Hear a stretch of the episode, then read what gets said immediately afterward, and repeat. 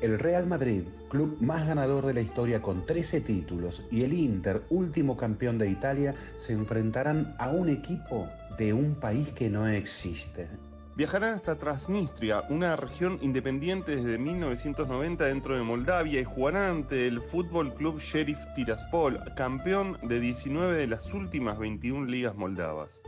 Transnistria, con gobierno, ejército y moneda propia, no es reconocido por ningún país, a excepción de Nagorno-Karabaj, Abjasia y Osetia del Sur, otras regiones independentistas. El sheriff Tiraspol, fundado en 1997 por dos ex agentes de la KGB, se medirá ante dos gigantes en su debut en la Champions como primer club moldavo o de Transnistria en la fase de grupos. Inter y Real Madrid intentaron crear la elitista Superliga Europea. Ahora se adentrarán en un territorio repleto de estatuas de Lenin y Marx. Afuera, nadie sabe quién gobierna Transnistria, pero adentro, todos saben que todo lo que se mueve responde al sheriff, un holding así llamado que tiene dueño y todo lo domina, escribía Tiempo Argentino en su sección Mundo en 2020. El sheriff Víctor Guyan, un ex agente de la KGB soviética, recibe y vende a Moldavia el gas que le regala Moscú. Administra los hospitales donde se cura y se muere la gente. Edita los diarios donde todos se informan. Y dirige el fútbol del sheriff, por el que se desganitan domingo tras domingo los 469 mil mortales de Transnistria. El otro ex agente de la KGB fundador del club es Ilya Kasmali. Ambos están sospechados de financiarse con la venta de armas en el mercado ilegal. El dirigente histórico del sheriff Tiraspol es Oleg Smirnov, hijo de Igor Smirnov, presidente de Transnistria entre 1991 y 2011. Sheriff Tiraspol, que superó a Estrella Roja y Dinamo Zagreb en las etapas preliminares, enfrentará también en el grupo D de la Champions al Shakhtar Donetsk de Ucrania. Sheriff Tiraspol contra el Shakhtar Donetsk deberían ser un partido prohibido por la UEFA que evita los cruces entre equipos ucranianos y rusos desde que estalló la guerra civil en Ucrania entre los territorios pro-Rusia y pro-Europa. Porque si no pertenece a Moldavia, Transnistria es pro-Rusia, nostalgia soviética. En la bandera flamea la hoz y el martillo del comunismo. Ocurre que el Shakhtar es de Donetsk, ciudad pro-Rusia de la cuenca del Donbass, autónoma y en conflicto con la pro-Europa Kiev, capital de Ucrania. Si bien técnicamente el Sheriff y el Shakhtar no deberían poder enfrentarse, al final son dos equipos prorrusos, uno de Moldavia y otro de Ucrania. Incluso hasta deberían llevarse bien, cosas de los estados postsoviéticos. El plantel del Sheriff Tiraspol, valuado en 13 millones de euros, el más bajo de la Champions, reúne a futbolistas de 16 nacionalidades. Sudamérica aporta tres colombianos, tres brasileños y un peruano, Gustavo Dulanto. Con un paso por las inferiores de Rosario Central, Dulanto, 25 años, defensor, dice, somos el orgullo de Transnistria y del fútbol moldavo. Hicimos historia, los rivales eran superiores y los vencimos con pasión y responsabilidad. El Sheriff es un club ordenado y con muchas comodidades. Lo único raro acá es cuando vamos a jugar a Chisinau, la capital de Moldavia, que cambia la cobertura del celular. En Europa del Este, entre Moldavia y Ucrania, el sheriff Tiraspol puso en el mapa futbolístico a Transnistria. Cuando ingresen, a los jugadores estrellas les sellarán el pasaporte. A los del Sheriff los esperan el Estadio Santiago Bernabéu del Real Madrid y el Giuseppe Meazza del Inter. El fútbol se alimenta de historias y de sueños. El equipo de un país que no existe, que se coló en la Champions, un texto de Roberto Parrotino para Tiempo Argentino. Era por abajo. Historias del deporte en el deporte.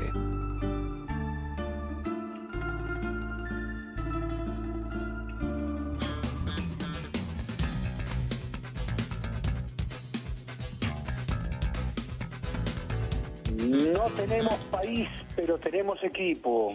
¿Cómo están? Andrés Burgo, Alejandro Bol, ¿cómo andan? Fuerte, ¿eh? bueno, donde hay equipos aquí, en era por abajo, ¿no? ¿O me equivoco? Sí, sí, sí. Sí, sí, yo voy de cuatro.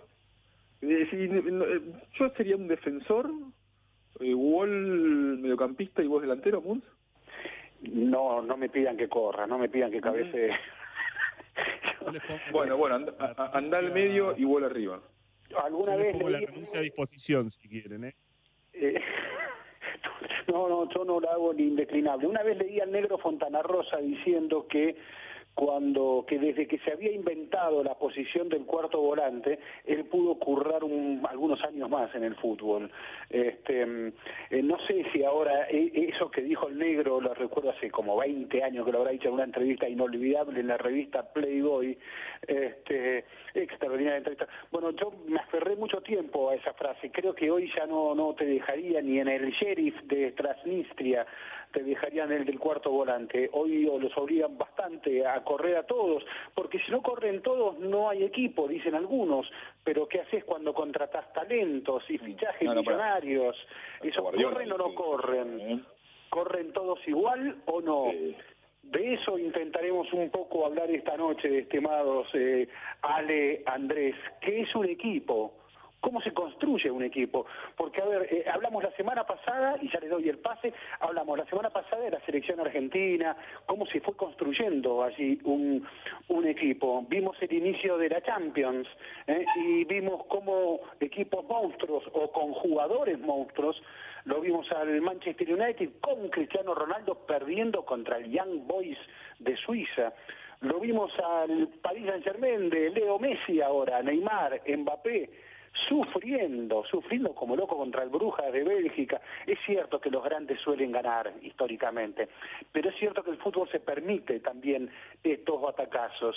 Eh, no sé cómo lo vieron ustedes, si los decepcionó algo, no los decepcionó, eh, porque el inicio de la Champions nos marca el inicio de otro campeonato, de un campeonato que es el más atractivo lejos a nivel de clubes del mundo. Sí, marca básicamente que mm, tener eh, grandes eh, figuras no garantiza eh, ganar partidos. Sin dudas, tener figuras y tener estrellas, y pienso en el Manchester United con, con Cristiano, pero pienso sobre todo en el Paris Saint-Germain con Mbappé, con Neymar y por supuesto con su gran incorporación que es Lionel Messi. Bueno, una vez que tenés esas figuras, las tenés que conformar en equipo. Eh, te, va- te van a poder salvar partidos, son individualidades que resuelven muchas veces partidos, pero lo que se vio, por lo menos en este primer partido de, de Champions con el Bruja, falta mucho recorrido todavía, es que todavía falta ensamblar una idea. Un equipo es una idea, es una primera pregunta, ¿no? Un equipo es una idea, pero eh, luego esas subjetividades, esas individualidades, las tenés que poner en práctica eh, y poner en práctica de manera colectiva. Y hoy hubo... Sí. Perdón, Andrés, no. Dale, dale, dale, dale. No, no, no, dale vos, Andrés, dale. No, no, que iba a decir que, este, mm, hablando de equipos, hoy fue un viernes en que jugaron un equipo eh, que está empezando, que es la selección femenina, con un nuevo ciclo después de tantos años de, Carlos Borrello al frente. Argentina perdió 3 a 1 en Brasil, una derrota, digo, esperable porque Brasil es una potencia no, no solo sudamericana, sino mundial. Hermoso gol de Florencia, un segundo sobre el final. En todo caso, digamos, es una selección, es un equipo que se tiene que armar, hay buenas expectativas al, al respecto. Y al mismo tiempo está jugando un equipo que, mm, es cierto, digo, pasaron cuatro años, pero es un equipo que es campeón del mundo, digamos, que eh, eh, en, su momento este, llegó a lo más alto, que es la selección argentina de futsal, eh, que hoy ganó 4-2 a Serbia, ya le había ganado 11-0 a Estados Unidos. Ahí tenemos dos ejemplos de un equipo que está arrancando y un equipo que en su momento llegó a lo más alto y que, bueno, ahora tratará de seguir ahí arriba y a veces es más difícil eso también. Sí, no es casual que el, el, el, el equipo femenino, la selección argentina femenina, eh, tiene técnico nuevo, inicia proceso nuevo, y no es casual que siendo campeón mundial el equipo de futsal mantiene un proceso, ¿no? Eh, hay un, un técnico que sigue. Eh, los éxitos generalmente ayudan a esa idea que decía Alejandro. Eh, lo que pasa que a veces, claro, que vos deci- decimos una idea, entonces a- al, el equipo puede perder, pero la idea no. ¿No? Em, fue muy... Eh, le preguntaban a Bielsa en esta semana, empató hoy el Leeds 1-1 en cancha de Newcastle, eh, sigue sin ganar en la Premier el equipo de Marcelo Bielsa, y le preguntaron en la semana ayer, en realidad le preguntaron a Bielsa en la previa del partido si tenía previsto cambiar, eh, dado que los resultados no estaban apareciendo.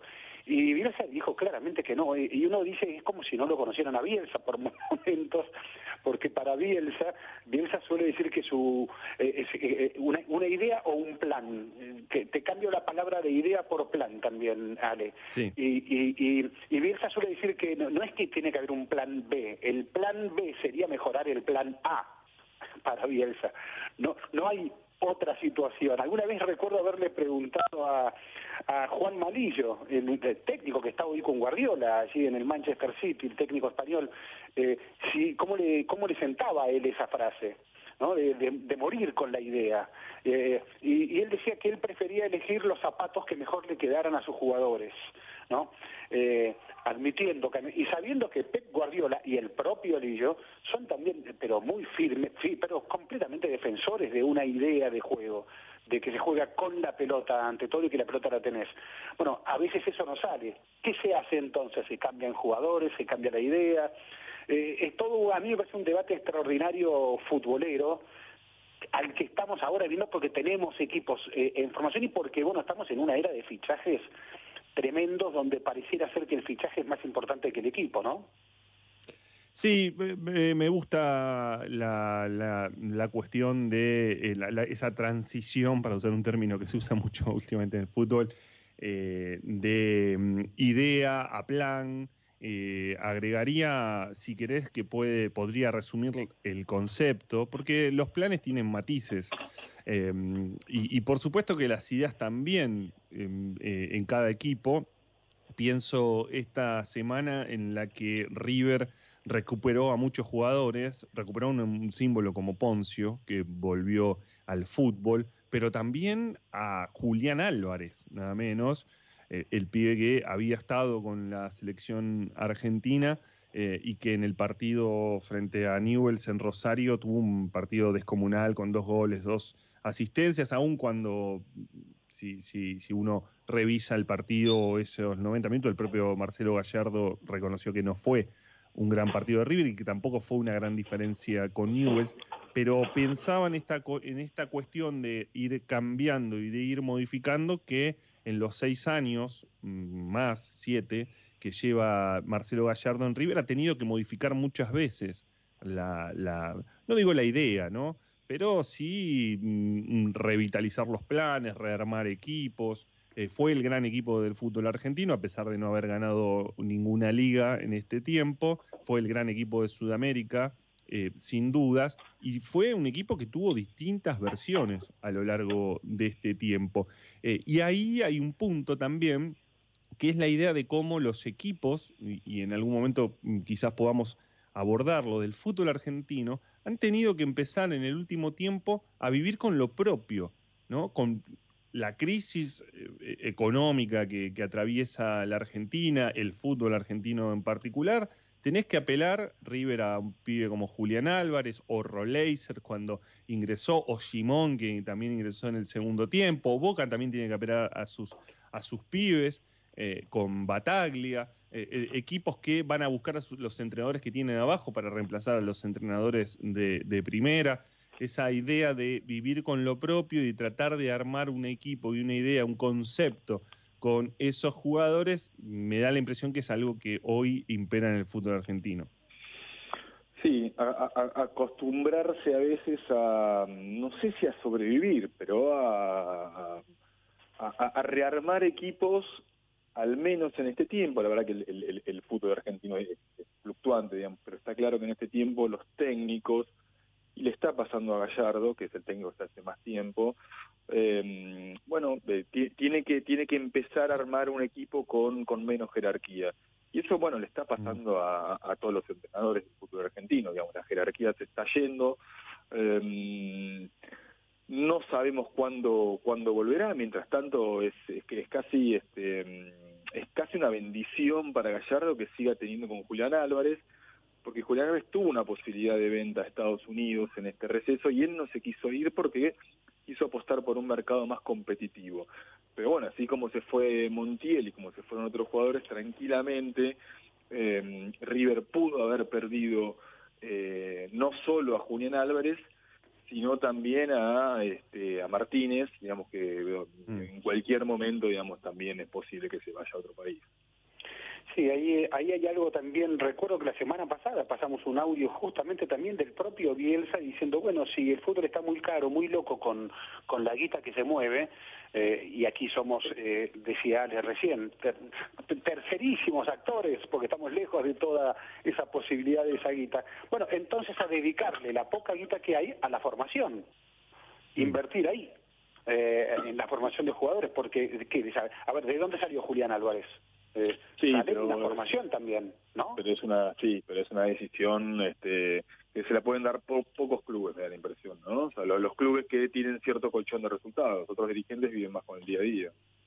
Pero fíjate que la cuestión del, que, por supuesto que los resultados tienen que, estar ahí, pero no es solamente una cuestión, es sin dudas que es una cuestión de formación. Hoy tenemos en el fútbol argentino dos punteros que tienen, mm, si querés, dos modelos que habría que, profundizar mucho más, pero que no son iguales, hablo de Talleres y de Lanús, digo, porque Talleres es un equipo que con Andrés Fassi es eh, trabajado y administrado con una mirada más empresarial, aquel modelo Pachuca y demás, y Lanús tiene sus años de eh, eh, y su condición de club social muy fuerte, ¿no? Y de club formador muy fuerte. Y, ahí también veo algo, porque en el caso de, de en el último partido con Independiente, volvió a, hizo debutar otra vez un pibe, viene haciendo debutar a, chicos en el último, en el último tiempo, eh, y ya lleva, creo que 37 jugadores desde 2018 para acá.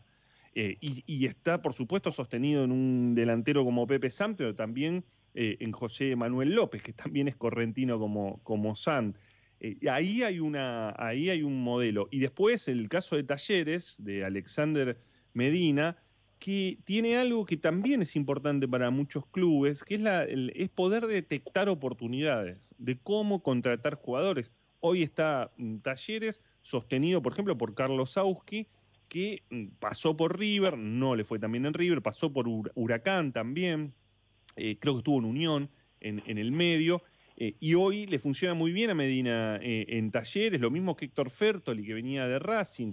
Entonces, ahí también hay una cuestión que es formación, y en el caso de los equipos que están compitiendo eh, en, primera, poder también ver las oportunidades de los jugadores que les pueden servir, que no son jugadores que están en la, en la cartelera como los grandes jugadores.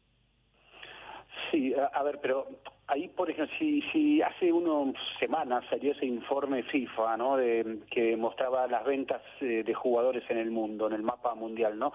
Y mostraban a Argentina, confirmaban a Argentina como el segundo después de Brasil. Claro, Brasil tiene el triple de población que, Muy lejos, que, nosotros, ¿no? Eh, segundo lejos. Sí, segundo lejos, pero Brasil te triplican población también. Este, y, cuántas ligas argentinas tenemos entonces? Eh, ¿Cuántos jugadores, equipos y ligas enteras argentinas están jugando en otros países? Porque si vos eh, eh formás, dedicás eh, un dinero, un tiempo a una formación, pero claro, jugó 10 partidos en primera y se te fue eh, porque el club necesita hacer caja y ahí te enfrentas con otro problema. Eh, formás jugadores eh, y tenés tiempo para formar equipos porque una cosa son dos cosas distintas, eh, hasta donde sabemos el fútbol sigue siendo un deporte colectivo, entonces una cosa es el jugador y otra el equipo.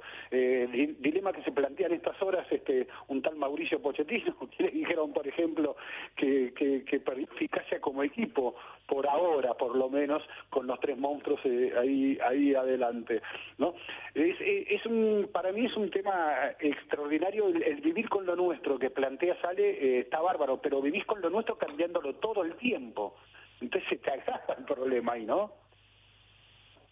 Sí, claro, sin dudas, pero, pero también es parte de la, de, digamos, de la creatividad en estas limitaciones que, que, tenés que enfrentar, ¿no? Porque, bueno, no, si uno, si uno observa eh, los problemas que puede tener eh, Mauricio Pochettino y tiene los problemas de un entrenador que tiene que administrar a superestrellas, que tiene que administrar egos también en, ese vestuario.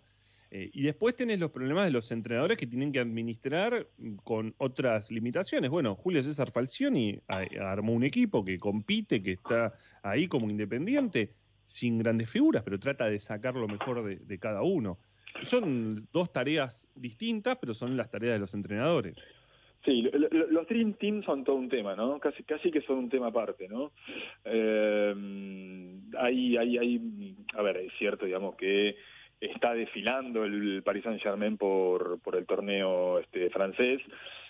al mismo tiempo, digamos, fue un, un, este, un semáforo amarillo que se encendió el otro día. Eh, pero bueno, y a ver, la selección argentina en los últimos tiempos este, fue la, la, la, la enésima comprobación de cómo los, los, los equipos con grandes figuras a veces son mucho menos que la suma de esas partes.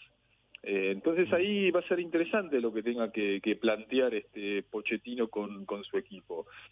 Eh, acabamos de asistir a la, a la coronación del, y, y, esto lo digo eh, en, en, términos absolutamente personal, pero sé que no soy el único, del campeón menos pensado. La verdad era la selección argentina que, que menos, este, o, una de las selecciones argentinas que menos esperanzas, eh, ilusiones este, provocaba en los últimos tiempos, o al menos en relación con la, la, la, enorme cantidad de figuras que había en los últimos tiempos, y no tanto, digamos, de figuras de superstar eh, en esta selección. Eh, entonces a veces, bueno, digamos, los, los equipos se terminan también este, formando por, bueno, en el momento menos esperado y, y a veces también hay, hay este, guiños del azar y bueno, y eso también forma parte, digamos, de, lo fascinante, de cómo, este, eh, no, no, digo, por lo general, digo, lo, lo que pensamos que va a ocurrir muchas veces no pasa. No, a ver, ahí tenemos en claro que el fútbol en ese sentido te ofrece algo que en otros deportes se da la lógica más fácilmente, se da más, más cotidiana, la lógica suele triunfar más fácilmente en otros deportes que en el fútbol. Eh, el fútbol todavía eh, conserva viejas reglas, eh, el VAR cambió mucho, pero, pero hay unas viejas reglas que conserva el fútbol que permiten eso de atrincherarse en defensa, este, eh, meter el, como le decían a Mourinho cuando jugaba en la Premier League, park de bus, eh, poner el autobús, Mourinho, eh, podés poner el autobús ahí eh, y en el último minuto ganar hasta con un gol este polémico y de modo injusto. Eh, eso eso no pasa en otros deportes. Realmente no pasa. Entonces, para, para llevarte una victoria así tiene que ser un partido medianamente más parejo. En el fútbol puede no ser parejo ese, ese partido. Podés tener absolutamente el monopolio de la pelota, crear algunas situaciones más que el otro. Eh, entonces, esto que tiene el fútbol, donde no eh, los demás, los otros deportes en general, en general obligan a atacar.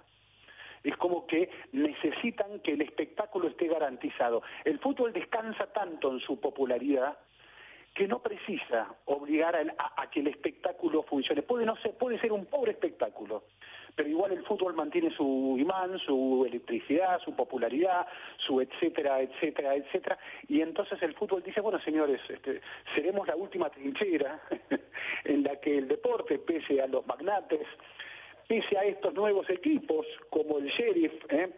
Eh, eh, pese a todo esto, nuestro juego, nuestro juego sigue conservando eh, algo de, de, de impre, sí, imprevisibilidad, podríamos decirle, eh, sí. que hace que sea el fútbol lo que es, ¿no? Eh, sí. eh, creo, creo que alguna vez Valdano fue el que dijo la frase aquella de que el fútbol es el único deporte en el que puedes hacer todo bien y te puede ir mal, y puedes hacer todo mal y te puede ir bien. Exactamente. Y esa es, eh, bueno, es el atractivo y es también cómo nos puede dejar, porque podemos, a veces analizamos equipos y decimos, bueno, mira qué bien que se trabaja acá, entonces está puntero y sale campeón. Y, y, la realidad es que hemos, o por ejemplo, lo que sucede con la conformación de grupos, ¿no? Lo bien que, mm, que, se, que se llevan. Hoy, hoy escuchaba una dirigente política hablando de, de la crisis que hay en el, en el gobierno nacional. Decía, bueno, no, no necesitan ser amigos, tienen que ser aliados y grandes dirigentes y demás para conformar eh, un frente. Y uno diría que en un equipo, en este caso de fútbol, tampoco necesitan ser amigos. Tiene que haber una confluencia. Uno ve, por ejemplo, en la selección argentina que evidentemente hay un vínculo y hay un espíritu de grupo muy fuerte, eh, pero también hemos conocido historias de, de equipos, de grandes equipos, que eh, sus integrantes se llevaban mal, se llevaban pésimo, había internas por todos lados. Pienso de manera inmediata, pero muy rápida, en Riquelme Palermo, por ejemplo, que no se llevaban para nada bien y que sin embargo cuando tenían que salir a la cancha, bueno, lo que han sido para, para Boca. Hoy, hoy Cristian Traverso casi con lágrimas recordando aquella situación de, confrontación de Riquelme Palermo, pero de sociedad que funcionaba igualmente dentro de la cancha. Les propongo hacer una primer corte. Eh, la revelación ahí es como, cómo estás atento a te dice Sports, Murs. Eh, no, en, en realidad lo vi en un título, no vi. un lector de títulos. No, no, vi el título y me interesó el tema. Eh, no, porque aparte se prendía para nuestro tema de esta noche, claro, eh, el que habíamos elegido. El que habíamos elegido, recordemos, antes de que, hubiera, que estallara alguna crisis en un equipo más importante, que es un gabinete nacional. El tema fue decidido antes. Les propongo un corte y cuando volvemos, creo que tenemos una nota para hablar justamente de cómo se construye un equipo.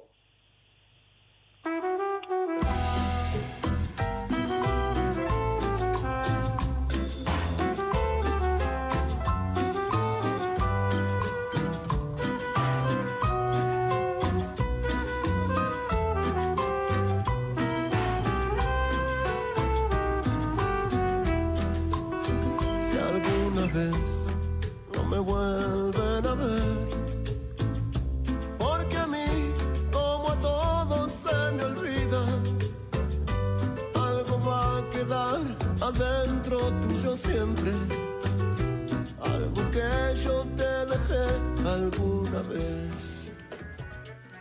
Retomamos en Era por Abajo y hablábamos en el primer bloque de construir equipos. ¿Y quién ha construido equipos? Equipos que han ganado mundiales, que han ganado olímpicos, hombres y mujeres es Carlos Chapa Retegui. Eh, Chapa, Ezequiel Fernández Murs te saluda. Aquí estoy con Andrés Burgo y con Alejandro Wall. Buenas noches. Primero, gracias por atendernos. Este, y bueno, y te invito a que nos ilustres un poco sobre este debate. Vos has construido selecciones de hockey sobre césped que han ganado, como dijimos, olímpicos y mundiales, que han subido a numerosos podios. Entonces, ¿cuáles son las claves para vos para construir un equipo? Hola Ezequiel, buenas noches. Eh, Ale, Andrés, por gracias por, por bueno por el diálogo. ¿Para qué iba a comer tigre bajo? Porque si no va a sonar toda la noche. Eh, eh, bueno, un placer hablar con ustedes, chicos. Eh, no, creo que el único secreto que hay es, dar lo mejor segundo a segundo, minuto a minuto de tu día en lo que hagas. No tiene que ver con un equipo de hockey que va a una Copa del Mundo, un Juego Olímpico eh, entregarse al 101% en el oficio que vos hagas, eh, el trabajo y el compromiso con el trabajo al final termina eh, siempre saliendo bien. El tema es de que los seres somos exitistas y queremos el premio antes de, a lo mejor hacer el esfuerzo o de, transitar el camino de, de, una preparación para hacer el mejor equipo del mundo, en este caso en mi oficio, eh, o en el oficio que sea, ¿no? Entonces me parece que hay que entregarse, hay que dar lo mejor, eh, quedarse vacío, llegar a levantarte temprano como hacemos todos los argentinos y vas a trabajar y cuando volvés a, estar de tu casa, eh, tener la tranquilidad de que diste lo mejor. Ahora, Chapa, ¿cómo, sí, discúlpame, Chapa, escuchaba una vez a Pep Guardiola que decía que había hablado con Velasco, con Julio Velasco, el entrenador del vóley argentino, y que el tema era si todos los jugadores había que tratarlos igual. Y que Velasco le había dicho que no, y que a él lo sorprendió un poco esa respuesta, pero que a su vez lo tranquilizó esa respuesta. Y nuestro debate comenzó porque, bueno, vimos esta semana el inicio de la Champions y vimos a ese Paris Saint-Germain sufriendo contra un eh, Brujas de Bélgica, que debe tener 10 veces o, sea, 15 veces menos presupuesto, y vimos al Manchester United millonario, ahora de Cristiano Ronaldo, eh, perdiendo contra el Young Boys suizo, ¿no? Entonces, ¿cómo, cómo, ¿cómo se adapta una estrella? ¿Cómo se juega con estrellas? Dentro de un equipo. ¿Te ha costado? ¿Podés contarnos alguna experiencia, alguna anécdota que te ha, que te ha tocado vivir a vos como entrenador en esa situación? Mira, tuve el placer de, ir a almorzar varias veces con Julio. Eh, he invitado a comer y, poder escucharlo y estar varias horas eh, cultivándome, ¿no? Es una persona que admiro. Eh, yo, en este caso, creo que coincido con los dos, con tanto como con Julio, porque se trata a los jugadores de la misma manera y no se los trata de la misma manera. Eh, me parece que hay un hay una, un, hilo eh, finito invisible que, que, que, se mueve para un lado y para el otro y que y que se que cuando uno conduce conduce con confianza plena y sentido común y, y, a lo mejor el, el, el, grupo de trabajo no pasa ese hilo para aquel lado y los jugadores no lo pasan para este independientemente de las personas. Entonces, y, volviendo a lo que vos decís del tema de las estrellas, mi viejo, que fue un gran entrenador de remo, siempre me decía, las estrellas, Carlos José, como me dicen, e, e, están en el cielo, caminando por la tierra, nunca vi una estrella, entonces, pero, pero haciendo referencia a algún jugador superlativo, como decís vos, el Manchester de Ronaldo, o, lo, mismo con el PSG, que, que va y, bueno, no le, no, no le puede ganar al Brujas, eh, yo creo que uno crea el vínculo con el jugador con el deportista y uno sabe hasta dónde puede llegar. Eh, no los puede tratar a todos iguales porque hay algunos que tienen más personalidad, hay algunos que son más sensibles, hay algunos que son más pasionales, entonces el, el, diálogo y, la comunión que encuentra el cuerpo técnico o, el entrenador con el jugador o la jugadora es, eh, es independiente, es, es, personal. Por eso te digo que, que a todos se los trata igual, me parece que a todos se los trata igual cuando, cuando se habla de, de, del, del, camino a recorrer, del esfuerzo que hay que, hacer y la entrega que hay que poner, que eso no se negocia, y después, bueno, hay tratos personales que no tienen que ver con, con la antigüedad, con la, con la, con la edad, con el, eh, no, no, tiene que ver con eso. Generalmente uno confunde y dice, bueno, los jugadores grandes tienen más prebendas como para, para, para, para entrenarse o, o, o tiene otro, otro, otro, otra manera de, del día a día y a mí me tocó, en el caso de Luciana, Aymar, era la primera en llegar y la última en irse y la que más quería entrenar. Y cuando algún momento Luciana, todos sabemos que tenía una osteocondritis en la rodilla bastante avanzada en el final de la carrera y, y, había veces que los médicos nos decían, bueno, vamos a pararla, vamos a... Y ella quería entrenar y no quería parar y era la primera en llegar y la última en irse. Entonces, no, no, no, no, no tiene que ver con el deportista, tiene, no, tiene que ver con la persona, tiene que ver con el deportista y lo que lleva adentro el deportista, ¿no? Esa, esa persona lo que lleva adentro y lo que te decía, en el caso de Luciana, entregarse al 100% en, en cada segundo de la preparación. Es obvio que uno no puede, eh, eh, cuando entrena a un jugador, de, como me pasó ahora, no sé, jugadores como Manuel Barrio Nuevo, que tiene 37 años y, que bueno que tiene una historia de entrenamiento no va a entrenar de la misma manera que, Raposo que tiene 18 entonces hay que hay que tener un termómetro hay que tener un sentido común hay que tener un, e, e, e, ese hilo invisible que va y que viene hay que saberlo manejar para que los dos jugadores independientemente de la edad independientemente de la experiencia lleguen de la mejor manera a la hora de competir y en ese punto, Chapa, ¿cómo estás, Alejandro Wall? en ese punto, eh, bueno, las leonas eh, a veces eh, se dice que ya es un concepto y, lo es, ¿no? Tiene una historia, tiene, ha cambiado de, entrenadores, ha cambiado jugadores, ha tenido que tener una transición entre sus jugadoras. pero vos cómo definirías esa idea de equipo o, o, ese equipo? ¿Vos crees que es una idea, que es un concepto? Recién lo charlábamos con Ezequiel y con Andrés. ¿Es un plan, un equipo? A ver, yo creo que em, los grandes equipos van dejando legados sobre las generaciones que vienen, pero no cabe ninguna duda que un, equipo juega como entrena, un equipo juega como vive. si, uno no le puede exigir a un equipo que juegue de determinada manera si no lo practica, si no lo entrena.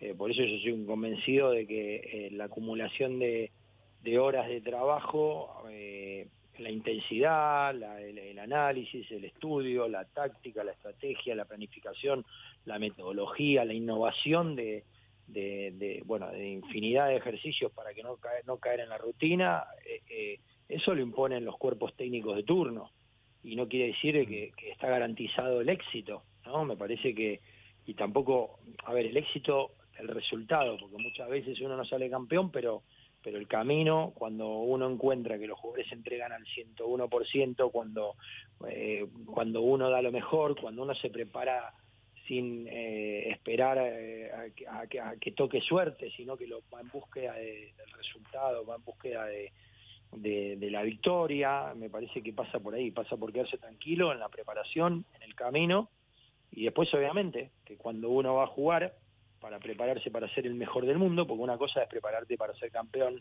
en tu país, otra cosa es prepararte para ir a participar en un Juego Olímpico Mundial, otra cosa es pre prepararte para ir a, a, estar entre los ocho mejores, entre los seis, entre los cuatro, y otra cosa es prepararte para ser el mejor, el mejor del mundo.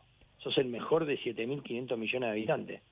Para llegar ahí, eh, para llegar al cielo, tenés que, eh, tenés que tener una entrega eh, total por eso eh, soy un convencido que hay un método de trabajo que, que bueno, que si uno lo, lo, lleva a cabo, si uno lo respeta, si uno eh, planifica y, y, a través de esa metodología eh, está mucho más cerca de poder esperar que la pelota pegue en el palo y vaya para adentro y no que vaya para afuera, ¿no? Y en un, en un país tan exitoso, en realidad el mundo como está siendo actualmente, porque, porque antes había entrenadores que estaban un montón de años sin ganar nada en los clubes, el caso de Wenger en, en el Arsenal de Inglaterra no tuvo muchísimos años sin ganar y, y, y, sin embargo estuvo creo que más de 18 años. Entonces sí. eh, había otra templanza, había otra otra realidad y hoy el, la sociedad marca de que, que hay que ganar, sí, eh, que hay que ganar sí o sí porque si no no servís y uno se tiene que apartar cuando uno está en estos en estos lugares mm.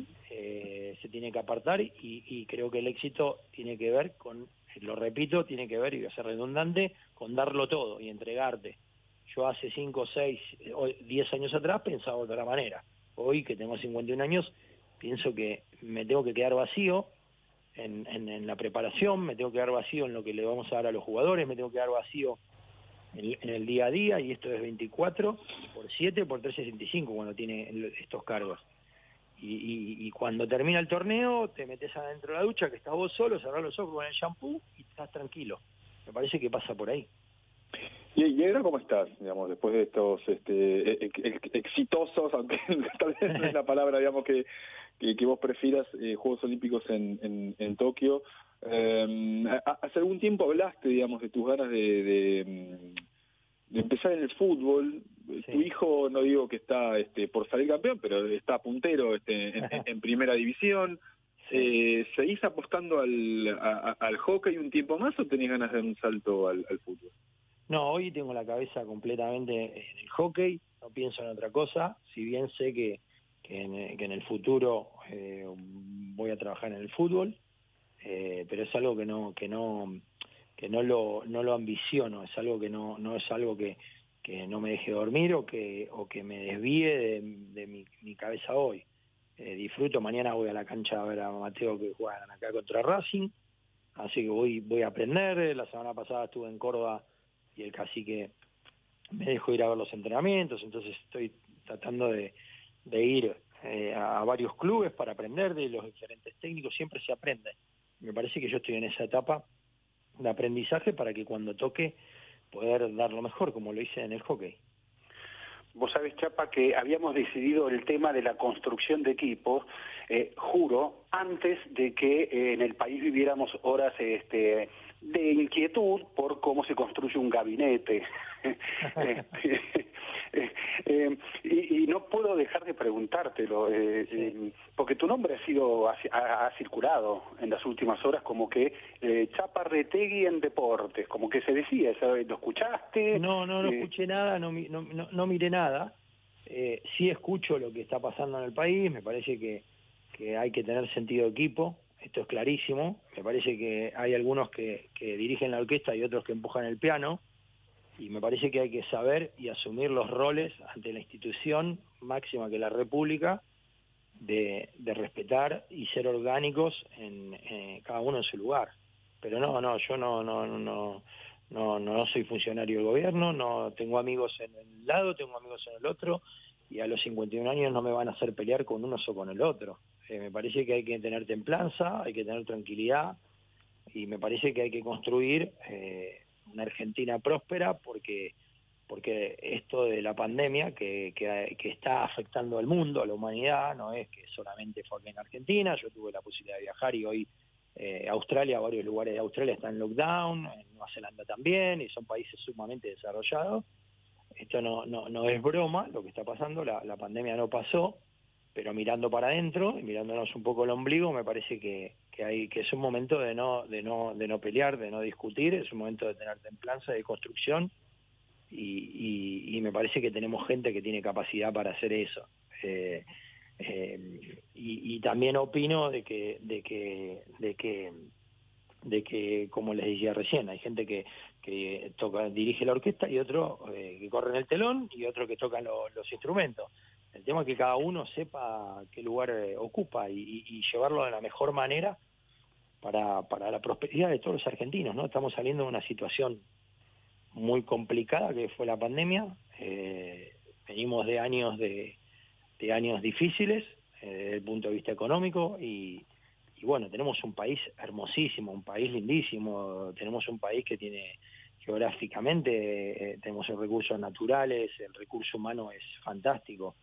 Así que nada, yo eh, no ambiciono tener ningún lugar, eh, no me interesa tener ningún, lugar de los que no estoy y siempre saben de que estoy para ayudar y, colaborar y sea donde sea y, no importa el cargo, siempre voy a estar eh, para ayudar a mi país porque lo amo, soy argentino hasta el alma, eh, tengo la bandera tatuada en mi brazo y, siempre voy a estar a disposición para ayudar en el lugar que me toque, ayudar. Ya que nombras la bandera, te pregunto, ¿de dónde salió esto de postear eh, banderitas argentinas todos los días, Chapa? y el himno, que, el himno también. Sí, sí, es que es que yo soy muy argentino, ¿viste? Chicos, soy mm. muy argentino, amo mi país yo soy de los tipos que mm, tuve la posibilidad de vivir a, en el extranjero, viví en Bélgica, en Bruselas, viví en mm. Italia, en Cagliari, en Cerdeña, viví en España, en Barcelona y en Gran Canaria, porque jugué profesionalmente en esos lugares. Eh, y, y, cada vez que más viajo, más quiero a mi país. Eh, mm. y, y entiendo que el recurso los recursos naturales, nuestra tierra es fantástica y fundamentalmente el recurso humano, porque todos los argentinos son valorados en el extranjero el periodista, mm. el deportista, el, el, el, científico, el actor y hasta el que se fue en el 2001 a lavar Copas España. Entonces me parece que, mm.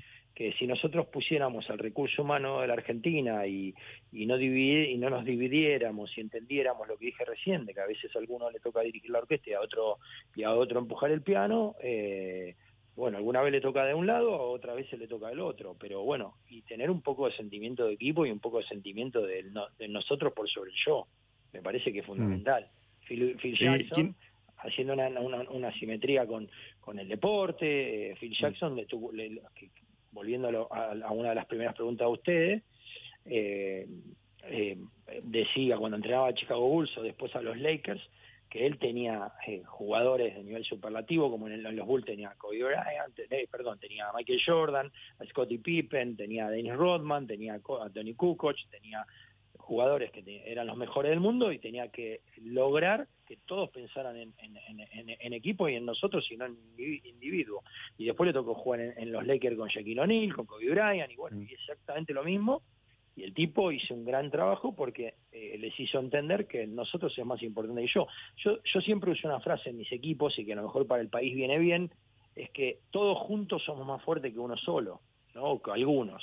Entonces, si nosotros entendemos de que, y, y, y, y, pregono de que, que las dos fuerzas políticas eh, más importantes de la Argentina se sienten en una mesa a resolver los temas conjuntamente, con respeto y, entendiendo que hay un solo camino, que es el camino de la prosperidad para todos los argentinos, después las discusiones políticas de la economía, de la, de, de la política misma, de la, de- de- de- del camino del país son matices. Pero me parece que, que lo más importante es que se pongan de acuerdo en, en un camino próspero, en un camino de menos pobreza, en un camino de mayor educación, en un, mayor- en un camino de mayor cultura, de deporte, de, de- de industrialización, de ciencia y tecnología. De, me parece que, que es muy importante para que todos los argentinos estemos mejor. Porque cuando estamos afuera nos golpeamos el pecho y decimos, yo laburo 20 horas lavando copa. Y después vengo acá a Argentina y no, y no quiero lavar una hora de las copas. ¿Me explico? Entonces me parece que, que- que hay que pensar un poco en equipo y sentir en equipo. Yo recién les decía hace un ratito que uno juega como entrena y uno juegue como vive, ¿no? Y me parece que eh, eso se traslada al colectivero, que está 12 horas manejando el colectivo y, y dando lo mejor, porque tiene una responsabilidad enorme de toda la gente que tiene arriba del colectivo. Y el político tiene la responsabilidad de, de hacer lo mejor para la ciudadanía. Entonces me parece que, que pasa por ahí. Y yo ya estoy cansado, con esto termino, estoy cansado de, de- de- de decirme, ay, si nos hubieran colonizado los ingleses seríamos de Australia. O si nos hubieran colonizado los, los americanos seríamos Nueva Zelanda. No, somos, nos colonizaron los que nos colonizaron, nos independizamos, cuando nos independizamos somos argentinos. Y, y- me parece que, que- que tenemos que empezar a, a sentirnos argentinos y a sentirnos, a sentirnos que tenemos un- unos recursos increíbles. Ahora, eh, eh, recién dijiste como colectivero, como político, ahora vos fuiste concejal en, en San Sí. Fernando entre el 2015 y 2019. ¿Cómo- ¿Cómo fue esa experiencia? fue muy buena porque porque mm, cuando a mí me tocó eh, eh, ser concejal por Unidad Ciudadana y, y como le dije yo al intendente el primer día que, que bueno que me tocó asumir el 10 de diciembre del 2015 me senté con Juan de Andreotti que era Frente Renovador y en esa época nosotros bueno Unidad Ciudadana era oposición junto con el eh, con el PRO que era gobierno nacional y provincial. Y yo le dije si, si vos haces un, un, un polideportivo, yo voy a levantar la mano y te voy a apoyar. Si vos haces un, un túnel para evitar que haya tragedias o muertos porque alguien viene distraído y cruza la barrera y, hay un accidente de tren, te voy a apoyar. Si vos haces un, un parque, te voy a apoyar. Si vos pones eh, eh, cámaras para seguridad, te voy a apoyar. Si vos, si vos levantas las tasas cuando hay superávit en el municipio, no te voy a apoyar. Y eso lo hablé en el bloque y lo hablé y, y se lo dije al intendente y se lo dije a, a- a- lo- al bloque mío. Sí, obviamente, cuando uno hace una obra hay un control de la oposición sobre sobre sobre los presupuestos, sobre sobre la- la- las acciones que van a hacer, etcétera, etcétera. Pero, por ejemplo, eh, San Fernando es un, un municipio que va creciendo día a día. Hoy está Juancito Andreotti hijo y, y- y la ciudad está cada vez más linda. El otro día le mandé un mensaje, le digo, la verdad que te felicito porque la ciudad está más iluminada, la ciudad está eh, tiene parques, inauguran parques, inauguran escuelas, renuevan las escuelas, hospitales, eh, seguridad, pu- eh, puestos policiales. La ciudad está mirando el río Luján ahora porque la están haciendo que se dé vuelta y mire el río Luján. Entonces no importa de, de, de- de dónde sos o, de- o- cuál es tu ideología. Porque yo soy san fernandino, vivo en San Fernando. Entonces yo lo veo bien, eh, lo, lo voy a lo voy a llamar, lo voy a felicitar y me voy a poner a, disposición. Si veo que hacen algo mal, lo voy a decir también. Con respeto, me parece que, que es construcción y no tiene que ver que, que si yo te voy a criticar eh, es una porquería. Esto, yo creo que hay que encontrar gente que, que esté en un, en un término en un término medio, en un término de no de no disputa, porque me parece que, estamos viviendo algo muy difícil como para seguir peleando y seguir discutiendo y seguir dividiendo la sociedad. Me parece que no, que no, no, no es el camino, ¿no? Y seguramente va a haber mucha gente que me va a putear, pero es lo que yo pienso. Y otra gente a lo mejor puede, puede pensar como, como yo. Yo creo que hay que construir y que tenemos gente con capacidad. Hay mucha gente con capacidad. Eh, a mí me gustan políticos de los dos espacios, de los tres espacios, y, y me parece que hay gente que puede construir, sin ninguna duda. Carlos Chapa Retegui, entrenador eh, de las Leonas que ganaron eh, su medalla otra vez en los juegos de qué rápido se nos fueron esos juegos qué rápido se nos fueron los esperamos tanto y se nos fueron rápido mira nos quedaríamos hablando mucho más chapa pero se nos vienen las noticias No, y de la mañana, y 21 mañana dijo ahora. que va a ver a Mateo, a Mateo y a, Talleres a, a Racing. A Racing sonaste bastante en su momento, Chapa. Juega bien Racing, ¿eh? me gusta el Racing de Claudio. Bien, me gusta, me bien. gusta. Y aparte, eh, Claudio es una gran persona y, y, y juega, es un equipo que juega bien. Mañana va a ser un partido difícil pero bueno, esperemos que, que Talleres pueda ganar y, y que pueda seguir en la punta, ¿no? Eh, juega mi hijo y, y la verdad que, que está en un gran club, en un club ordenado, en un club que, que tiene una planificación, hay método de trabajo y, bueno, nada, estoy muy contento de, de que así sea. Un abrazo muy grande, Chapa, y muchas gracias por la charla. ¿eh? Andrés, Ale y, y Ezequiel, les mando un abrazo grande de corazón y ojalá que, que, que haya más prosperidad y tranquilidad y paz en, en nuestro país. Buenas noches. Era por abajo. Historias y leyendas del deporte en la 1110.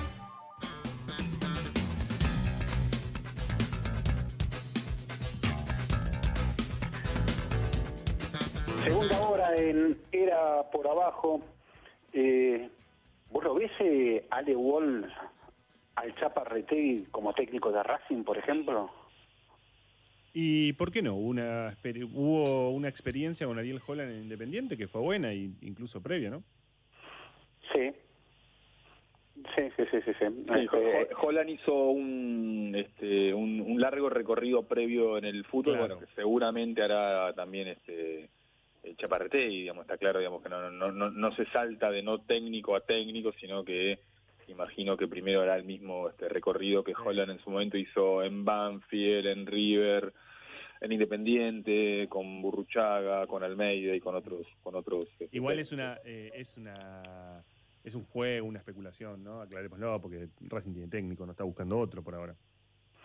Sí, sí, no, no estaba diciendo ya, no estaba diciendo mañana, no, no, no, no, no, me, no me refería a, exactamente al presente, pero vos decís eso, Andrés, pero el propio Chaparretegui contó que, bueno, que está yendo a los entrenamientos de, de equipos de fútbol, es decir, que está incorporando eh, conocimiento del fútbol, o mayor conocimiento del fútbol, porque obviamente que lo tiene, eh, porque si tiene un hijo jugando en una primera división, eh, obvio que, que tiene vínculo y conocimiento de entre los hay algo interesante en el mundo de los entrenadores que es eh, eh, cómo comparten eh, muchos de sus formaciones y conocimientos Eh, y, y- y- esto hace posiblemente que por eso eh, en general el deporte de alto rendimiento de Argentina tiene realmente buenos entrenadores eh, entonces, si, si, si ahí hablamos de cómo formar un equipo, y bueno, cómo formar un equipo, el que forma el equipo es el entrenador, ¿no?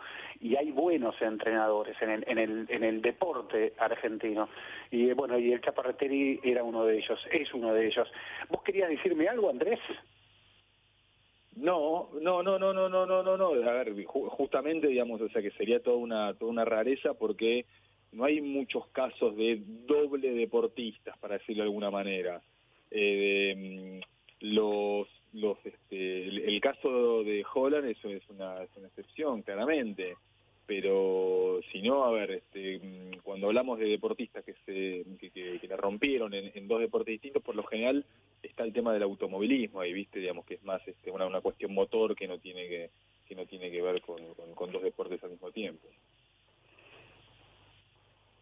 Ale, Sí, eh, la, la cuestión de la interdisciplina eh, es una cuestión que, que atraviesa eh, a muchos entrenadores. Nos nombró a Velasco, incluso el propio, el propio RTI. La cuestión ahí me parece que hay especificidades de- de- de- del deporte eh, y demás. Me parece que sí tiene que haber formación y algunas cuestiones. Y también hay eh, algunas, algunas otras, em, a ver, eh, algunas otras cuestiones que tienen que ver con,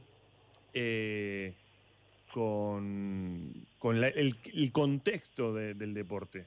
Si ya que estábamos hablando de hockey, hablamos de, de fútbol, igual no es lo mismo eh, um, armar, eh, vivir en el mundo del fútbol argentino, sobre todo, que en el del hockey, ¿no? Que tiene otras lógicas, otros tiempos, ¿no? Este, no, lo parece sufrió, que ahí hay lo una. sufrió, lo sufrió Ale, lo sufrió Velasco en su momento Claro, en Italia, claro, en el, era, era Gardel en el vóley y bueno, estuvo en Inter y en Lazio y sufrió, y sufrió mucho.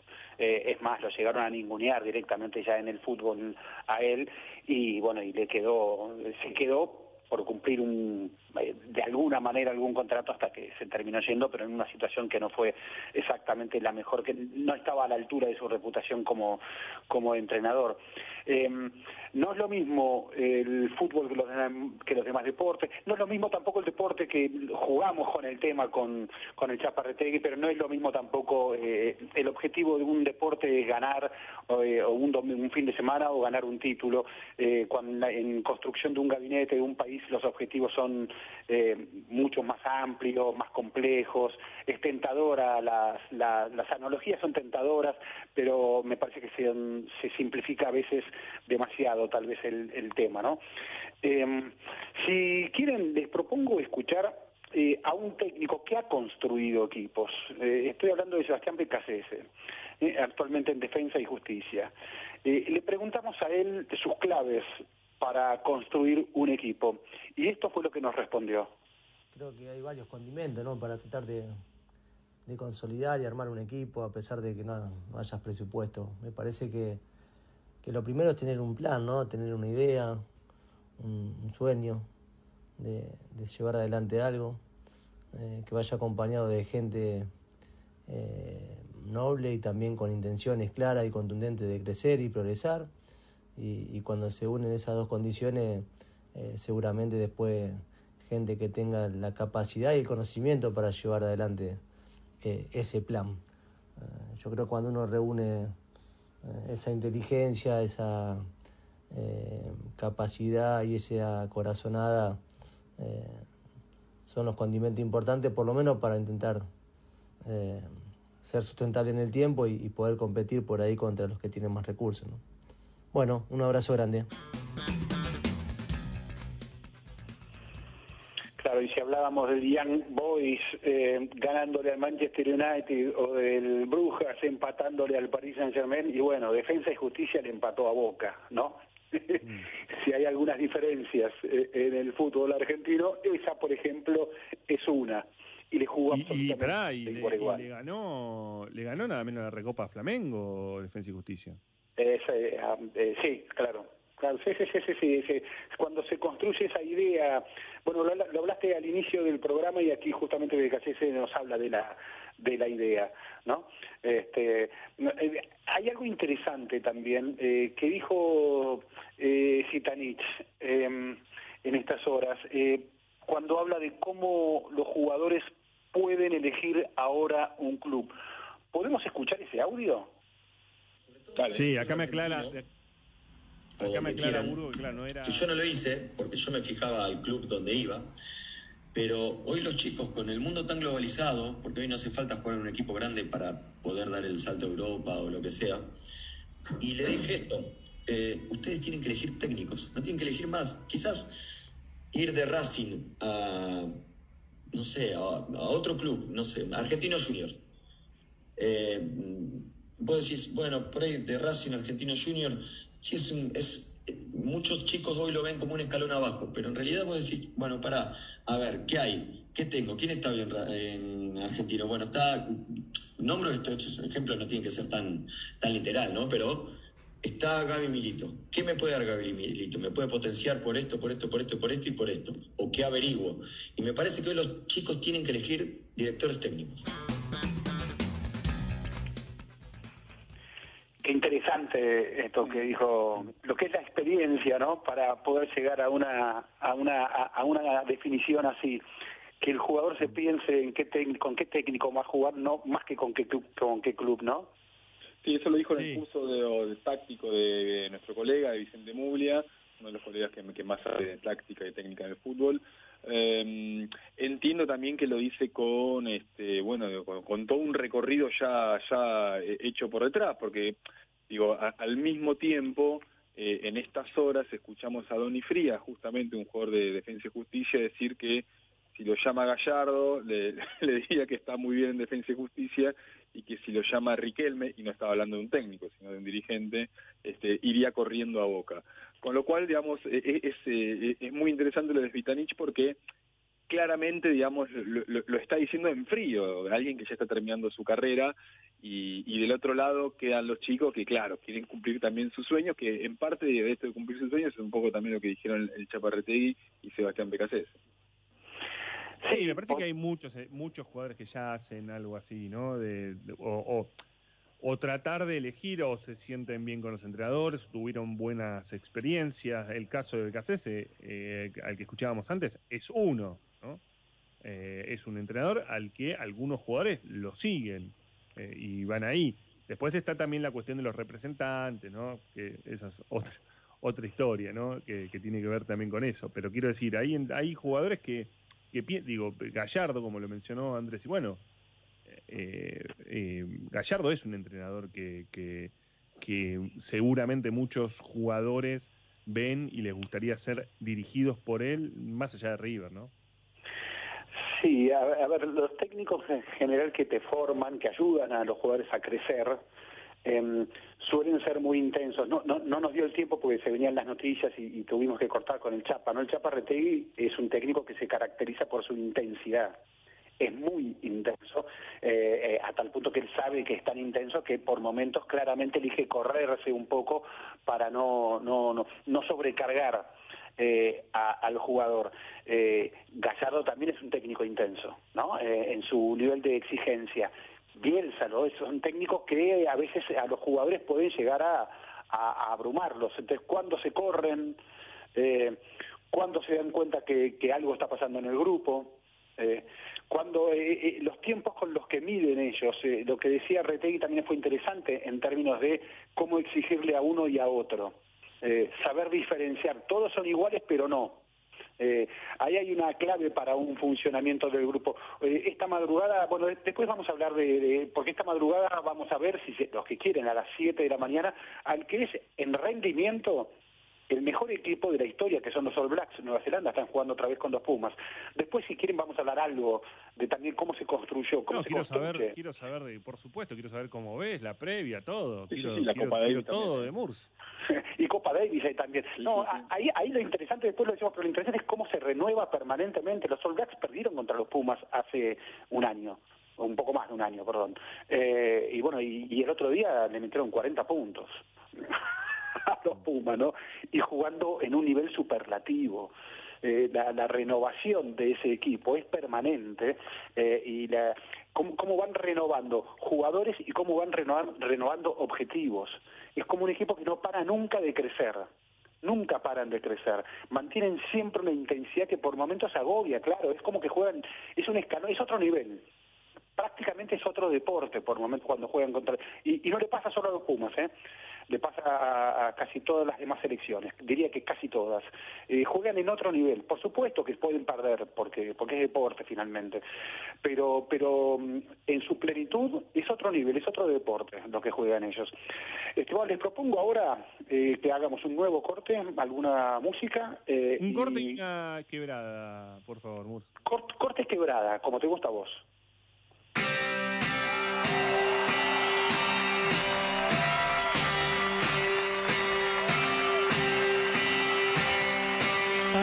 Saber cómo es la soledad.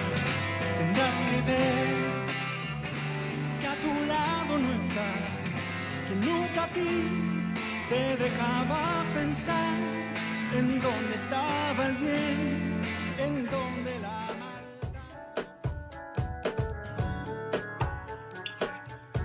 Retomamos en Era por Abajo y eh, esta noche nos estamos dedicando a, la, cómo se construye un equipo. Eh, nuestro entrevistado eh, tiene mucho vestuario, y no solo tiene mucho vestuario, sino que además ahora trabaja como secretario técnico en un club. Estamos hablando de Daniel Vega, goleador histórico en Platense, se retiró con 39 años del profesionalismo, jugó 10 años en Platense en distintos ciclos, em, participó del ascenso eh, después de 20 años. Daniel Vega es contador público, eh, estudió también y terminó las carreras de periodismo deportivo, de técnico de fútbol y de manager. Así que Daniel Ezequiel Fernández Mur te saluda, estoy aquí con Alejandro Ubol y con Andrés Burgo. Y bueno, lo primero que te preguntaría, te agradezco primero este, estos minutos que nos das, y, me tienta preguntarte, porque bueno, somos periodistas, eh, cuando estudiaste periodismo deportivo y cuando ves al periodismo deportivo, y vos sabés lo que es la construcción de un equipo, lo que va en la construcción de un equipo, decimos muchas boludeces cuando nos fijamos solo en el resultado y no en la construcción del equipo. buenas noches, ¿cómo anda? Para mí es un placer hablar con usted y gracias por, bueno, por este espacio de, poder charlar de lo más lindo que es el fútbol. Eh, ante esto siempre hago una aclaración que me parece eh, que merece y, por respeto más que nada a todos ustedes, a todos los que hicieron la, carrera eh, terciaria, universitaria, como le digan en la de periodismo. Yo no estudié, sí ejercí, es distinto. A ver, eh, en mi caso me tocó el rol de ser, eh, de tener trabajo en programas de radio como columnista y de ser comentarista radial de partidos de fútbol. Pero no estudié, eso lo aclaro siempre por respeto ah, a que estudió. Sí estudié todas las demás carreras que hiciste mención.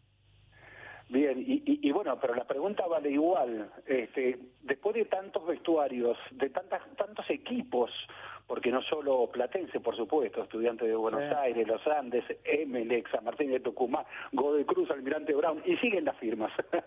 bueno, después de haber participado en tantos vestuarios, en tantos equipos, lo que contamos, el relato periodístico de lo que contamos, eh, eh, ¿tiene algo que ver con lo que, se, con lo que vos sabés de lo que es la construcción de un equipo? Sí, a ver, yo es una discusión eterna que tenía con mis colegas, compañeros de, programa, que ellos no podían hacer radios partidarias, que nos tocaba seguir la campaña en ese momento de huracán, eh, no se podían sacar el, rol de hincha más allá de, la función o la labor periodística. Entonces, para mí era muy importante hacer ese separador, eh, tratar de ser el que eh, marcaba un poco el camino, lo que es la objetividad a la hora del análisis no desde lo que uno siente o, cree sentir, sino desde lo, uno, desde lo que uno tiene que transmitir, mostrar, evidenciar en caso de radio, eh, que no ve, explicar algo para que entienda que no ve, no lo que uno quiere que, escuche el otro, no sé si me explico, es una lucha eterna de, de, evitar este, opiniones solo por, por el hecho mismo de eh, yo lo siento, y no, es, es por una cuestión de, bueno, sucede y hay que explicarlo. Esa era una una dicotomía. Después lo que tiene que ver con el fútbol, el análisis y, y este y el sentir de la gran mayoría de periodistas, yo yo creo que saben un montón de fútbol. Eh, hay este un montón calificados y que opinan y, que lo hacen bien. Lo que pasa es que la gran mayoría, se, esos se ven opacados, pues son los que no venden. Hoy en día vende el show. Y eso es lo que hace dañina a veces quizás a la, a la hermosa profesión de periodista deportivo. Dani, ¿cómo estás? Eh, Alejandro Wall. Eh, y eh, hoy, hoy ocupas el, cargo de secretario técnico en Platense y, un poco, bueno, la idea que, que, transcurre en este programa es la idea de la conformación de equipos, ¿no? De cómo conformar un equipo. Platense es obviamente uno de los equipos con menor presupuesto de, la primera división, tiene un ascenso reciente. ¿Cómo trabajas esa conformación desde tu lugar? No sos el entrenador, sos el secretario técnico. ¿Cómo administras eh, desde ese lugar? Quizás te debe servir lo de haber sido lo de ser contador. Sí, a ver, primero, eh, como decís vos, hay que lo primero que hay que hacer es primero es hacer el análisis que nosotros en la facultad decimos de FODA, de entender dónde estamos situados. Uno no puede creer que una función se ejerce de la misma manera en cualquier club, sin entender la idiosincrasia y no solamente la cuestión económica del club, sino también el sentir de lo que es el hincha de un club, lo que siente el paladar o tratar de buscar perfiles antes que, jugadores.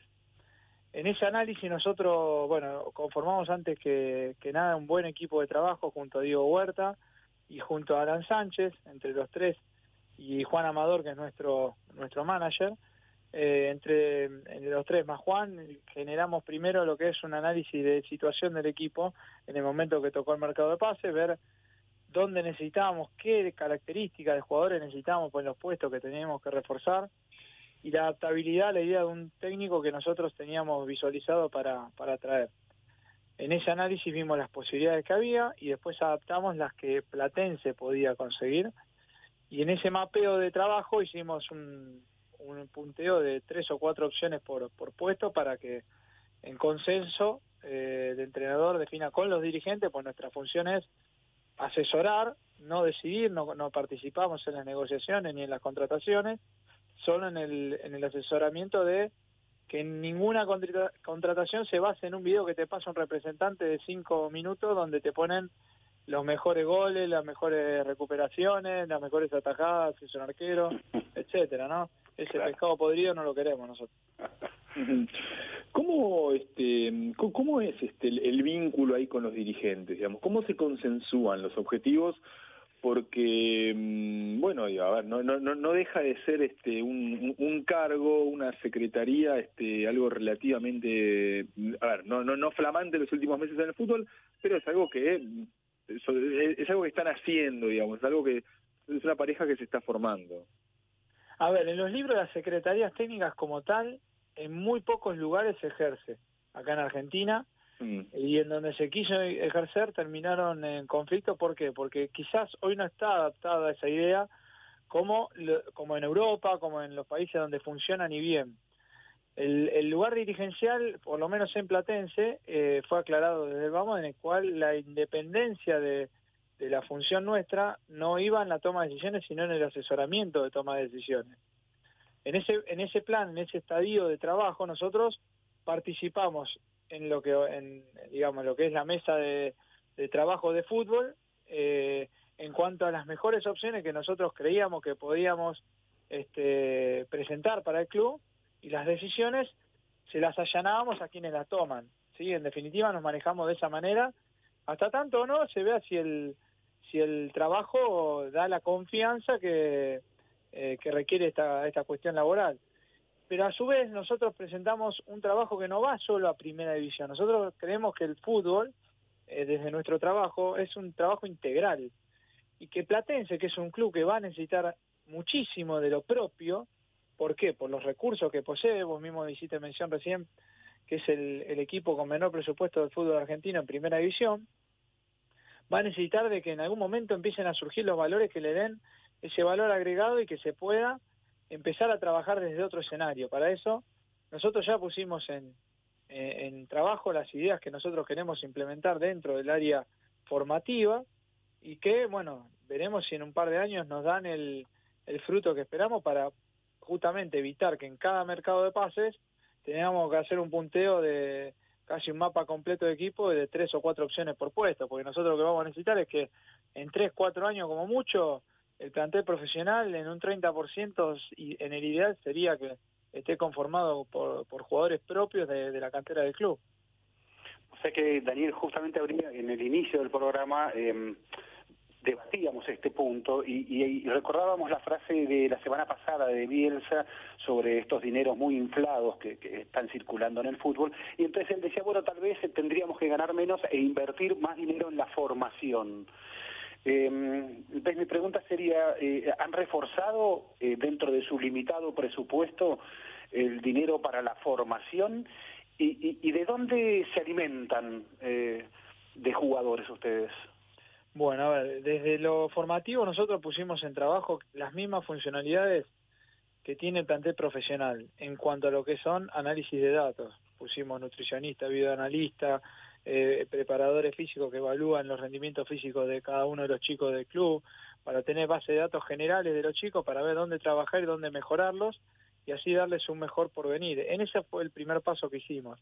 El segundo estadio es el que viene ahora, que es el, digamos, el juntar chicos que vienen de otros clubes en el análisis de lo que, más el análisis de lo que tenemos para ver el año que viene, que va a ser nuestro primer este año en los juveniles de conformación general, pues nosotros empezamos a trabajar ya con todos los planteles armados, con todos los fichajes realizados, con todos los cuerpos técnicos en funciones, empezamos en abril nosotros, eh, a partir de ahí nosotros empezamos a apuntalar ideales de, gestión dentro de lo que queremos eh, dentro de la formación de los chicos, desde valores, desde identidad como, como principio básico.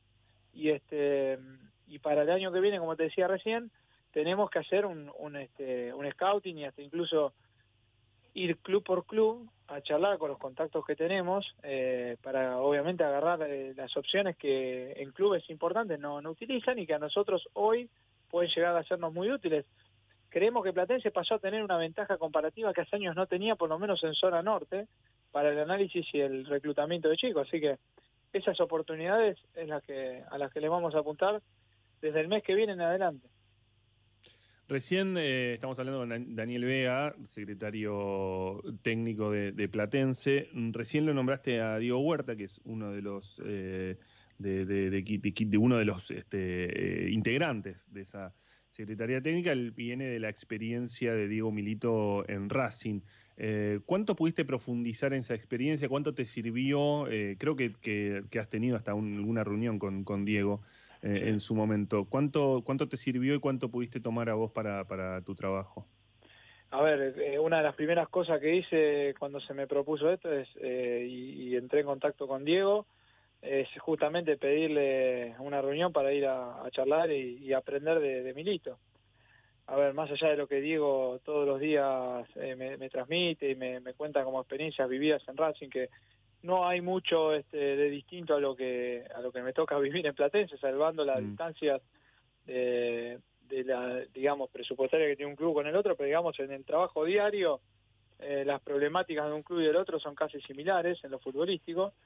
Eh, hasta incluso quizá él siempre me marca algunas cosas que, eh, que él ve mejor en, hasta en Platense por, por, digamos, por organización interna, que, lo que le tocó vivir en Racing. Pero bueno, no solamente con él, sino con, con tantos otros que tengo la suerte quizás de, de trabajar eh, para los futbolistas en la fundación, a través de lo que en el gremio sindicato de jugadores eh, se brinda como servicio gratuito y dar clases justamente de esto y tener contactos directos con, con este, gente que ha ejercido cargo y que, que bueno, hoy también conducen eh, ese, esa, esa fundación y, y he pedido entrevistas para asesorarme, para aprender, para que cualquier este, idea que pueda ser útil, realizando, como siempre te digo, el análisis de dónde estoy parado y en dónde estoy trabajando, porque uno te puede contar tal o cual cosa, pero después la realidad de Platense dice, por más buena idea que sea, no se puede implementar y bueno, pero sirve y, cada experiencia suma.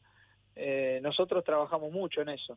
Diego Huerta para mí, en el caso de, lo que es el scouting para Primera División y el trabajo de diario de, lo que fue eh, esta gestión para la primera, porque Alan, encarga, Sánchez se encarga más de los juveniles, eh, entre los tres conformamos la Secretaría Técnica, pero tenemos los roles diferenciados, eh, ha sido de muchísima utilidad, fue una para nosotros una, una satisfacción enorme como club contar con un valor como él. Ahora, eh, Dani, ¿por qué crees que no hay este mm, scouting en, el fútbol argentino? Porque la verdad, no sé, argentinos, platense que, está empezando a partir que ustedes asumieron en, abril, Central algo, Vélez algo, pero es algo que no, no, no, todavía no, no, no, se largó, ¿no?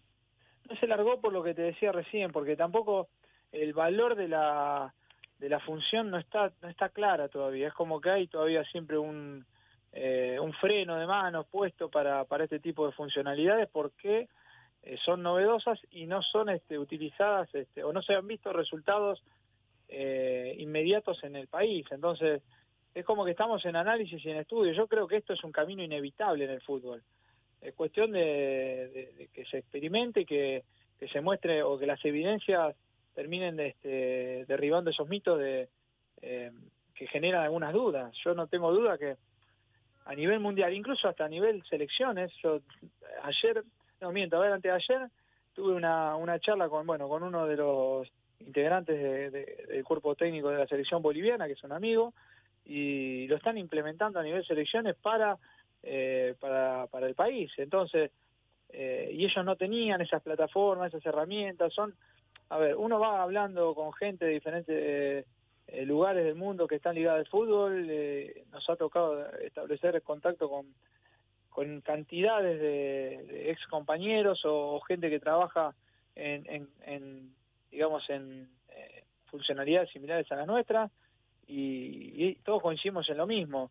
En los lugares donde está medianamente cerrado la, opción, miran para el costado todo el tiempo a ver cómo es esto que funciona acá, cómo es este eh, a ver, el fútbol argentino tiene eh, tantas exigencias y tantas cosas para abarcar que los dirigentes, la verdad, no llegan, que si no delegan algunas funcionalidades en este tipo de estructuras para el fútbol, eh, terminan ejerciéndola de manera defectuosa. Entonces, para mí es cuestión de tiempo, pero bueno, hay que hacer bien los trabajos iniciales para generar confianza. Eh, Daniel, y cuando hablas de ese scouting, esa búsqueda de jugadores, eh, eh, por supuesto que sabemos que Boca no, no, no es Platense, Platense no es Boca, pero por ejemplo, Boca busca jugadores y busca dos jugadores colombianos que cuando juegan hacen diferencia. Estoy hablando de, por ejemplo, de Cardona y de Villa, pero resulta que esos dos jugadores también tienen problemas por lo que fuere distintos problemas en, eh, que, que, que, inclusive hasta salen del fútbol o de disciplinarios o de faltas o lo que fuere. Eh, ¿Cómo se maneja esa situación? ¿Cómo, cómo la ves vos? Em, eh, ¿Son todos iguales? Eh, ¿Hay jugadores distintos? Eh, si hay distintos, ¿cómo se maneja dentro de un vestuario? para que esos supuestos privilegios o no no afecten al grupo.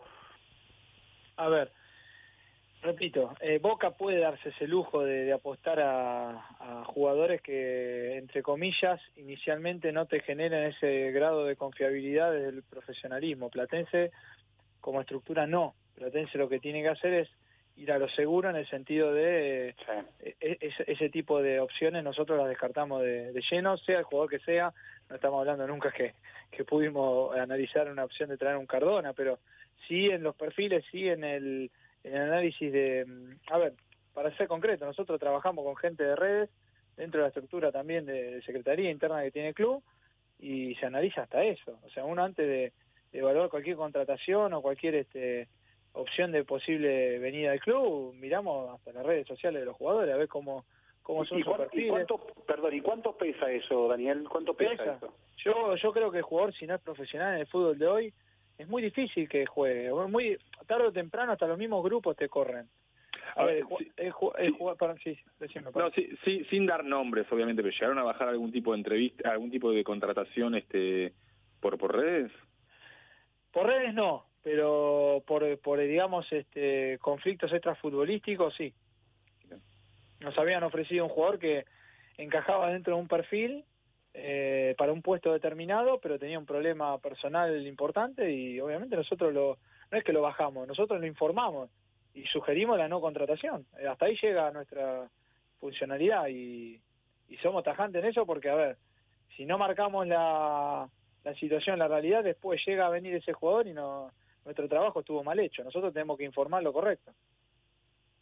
Eh, eh, Daniel, en este punto en el fútbol argentino se habla mucho, y esto es un, caso de ejemplo, de profesionalizar eh, las áreas, ¿no? de que las áreas estén profesionalizadas, que haya un método. por supuesto, siempre después está la conducción del club. ¿Cómo se combina eso con la, con, lo, que son los clubes en Argentina, que son asociaciones sin fines de lucro, son sociedades anónimas, eh, no buscan la ganancia más allá de sí estar en competición y por supuesto poder lograr algo dependiendo de los objetivos de cada equipo. Eh, ¿Crees que ahí hay, una combinación que se puede dar o a veces la profesionalización lleva a la idea inmediata de discutir las sociedades anónimas? No, a ver, sociedades anónimas no pero sí tendría que haber este, dentro de las sociedades sin fines de lucro, que es lo que hoy en día y creo que debería durar en nuestro país como, como, como norma de que los clubes sean así, por el fin social más que nada que tienen, eh, que hoy eh, nuestra realidad de vida eh, requiere que los clubes sean lugares donde los chicos salgan de la calle, es fundamental para la, la, sociedad que tenemos y que eso no se pierda, que no vaya solamente en que entren los que dejan dinero, no, no lo veo así yo, pero para el fútbol profesional podría verse la, situación de lo que serían gerencias, digamos, en ese sentido, mm. no no algo de sociedad anónima, sino estructuras independientes. De por sí ya hay muchos clubes que lo están implementando, entre comillas, el otro día nos tocó ir a Talleres de Córdoba, por ejemplo, a enfrentarlo y vemos, no tan definidamente, pero casi de, manera tácita se, se, se sitúa una, una estructura de, de, ese estilo, en los cuales, a ver, eh, no es un negocio el fútbol, pero si uno apuesta bien, si uno utiliza bien eh, la ficha que mueve dentro de, la, de las estrategias de gestión, todos sus activos, yo lo hablo de la manera más contable posible, porque para mí cada jugador es una, un, este, un activo, entonces uno pone en funcionamiento un montón de estructuras internas en pos mejorar lo propio que tiene. Y si uno mejora lo propio que tiene y lo muestra y lo sabe mostrar y lo sabe vender, la ganancia viene inmediata. Ahora, después está en cómo la reinvierte. Platense no está en ese estadio ahora de analizar futuro este mercado en el sentido de va a generar ganancia tal o cual cosa, pues está en el proceso de inicio de trabajo. Pero nosotros creemos que a la larga, si esto se estructura bien y se sostiene a lo largo del tiempo como plan, eh, va a terminar dando un margen de ganancia que después sí hay que saber invertirlo y hacia dónde hay que invertirlo nosotros también tenemos pensado para que eso sea una rueda que va hacia adelante y de manera ascendente que no frene. Pero bueno, también hay que, para llegar a eso hay que hacer lo más básico de todo. A ver, Platense tiene que, como meta número uno para entender todo este tipo de gestiones y no podemos salir de eso, eh, tiene que mantenerse en primera mucho tiempo. Entonces, el primer análisis, el plan está en funcionamiento, pero lo primero es el sostén de la categoría. Sin eso no hay estructura de trabajo posible. Eh, Dani, eh, tengo entendido que, hicieron acuerdos con, con clubes, como pues, creo que incluso con Barcelona, Ecuador, y imagino que ahí el nexo habrá sido Alfaro Moreno. Eh, ¿qué, busca ahí Platense en este tipo de, relaciones con otros clubes? ¿Es, un desarrollo de jugadores, de préstamos? A ver, yo lo que puse como meta es primero establecer la marca la, marca platense en todos lados. O sea, que es eh, que una vez que estamos en primera división no quede solamente en este estadio. Y el hecho de empezar a establecer relaciones internacionales, eh, para mí es eh, tiene dos, dos este, facetas o dos este, cosas importantes para destacar. Al margen de, que nuestro nombre figure ya en países, yo la verdad le soy sincero, yo jugué en Ecuador y, Platense no saben los ecuatorianos quiénes quién es Platense. La realidad, yo venía de jugar en Platense y fui a Melec y cuando llegué tuve que explicar diez veces que, dónde jugaba Platense, que bueno, ese, ese tipo de situaciones, ahora con este tipo de convenios, pusimos en la boca de, los ecuatorianos un nombre de un club que no lo tenían en cuenta y que empezaron a hacer primera división argentina, hasta incluso ya mandamos un jugador a préstamo allá, que está hasta fin de año.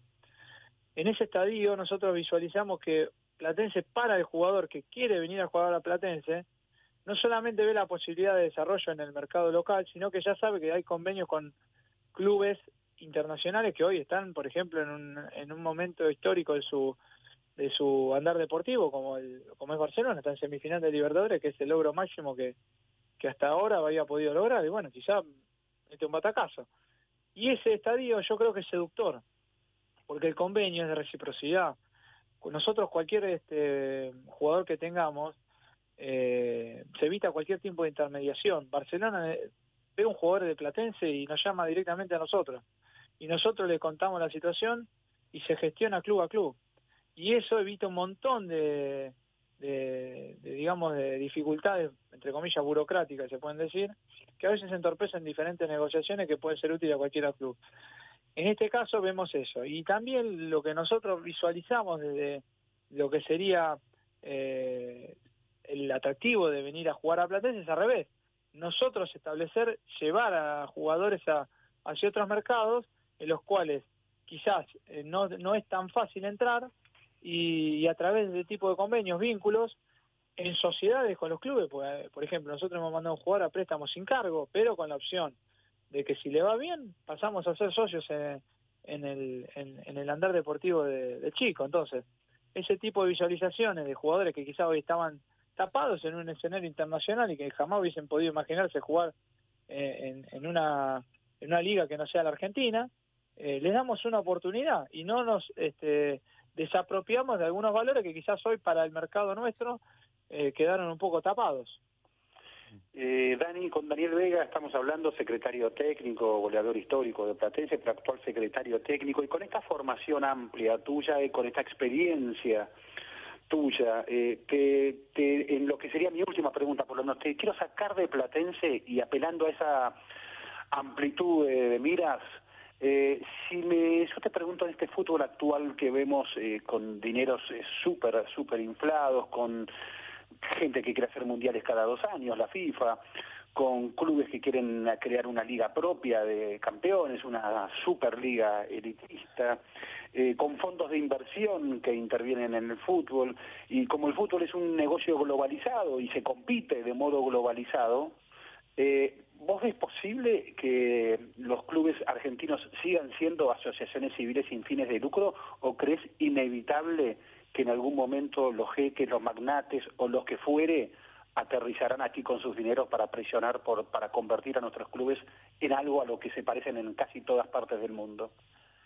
A ver, eh, si vos me decís si lo veo posible y hoy en día si te digo que no, es, raro, porque es, como te decía antes, hay cosas que son por lo menos a nivel mundial inevitables. Yo lo que creo que acá hay una cultura tan este, aferrada que los clubes son de los socios y los mantienen los socios y, y este y tienen ese fin social porque es un país especial Argentina comparado con el resto donde sí se están estableciendo diría mira lo veo inviable ahora Brasil ya empezó con eso y lo tenemos acá Exacto. a una hora de avión. Entonces, yo pensé que en Brasil tampoco iba a pasar. Y yo no te digo que no, yo creería que mientras sigan los gobiernos populares acá en Argentina, como ese que está ahora, lo veo inviable, por lo menos desde la ideología política, pero si hay un cambio y seguramente la, posibilidad se puede llegar a barajar. Ahora bien, el estadio ideal no es ese para mí, ¿eh?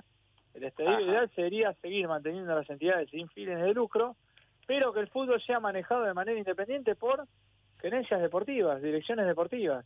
Y en ese estadio, como cualquier empleado, la dirección deportiva que no funcione, los dirigentes tomen las decisiones de correrlos y poner a otros, y así sucesivamente, pero siempre guiado bajo un plan.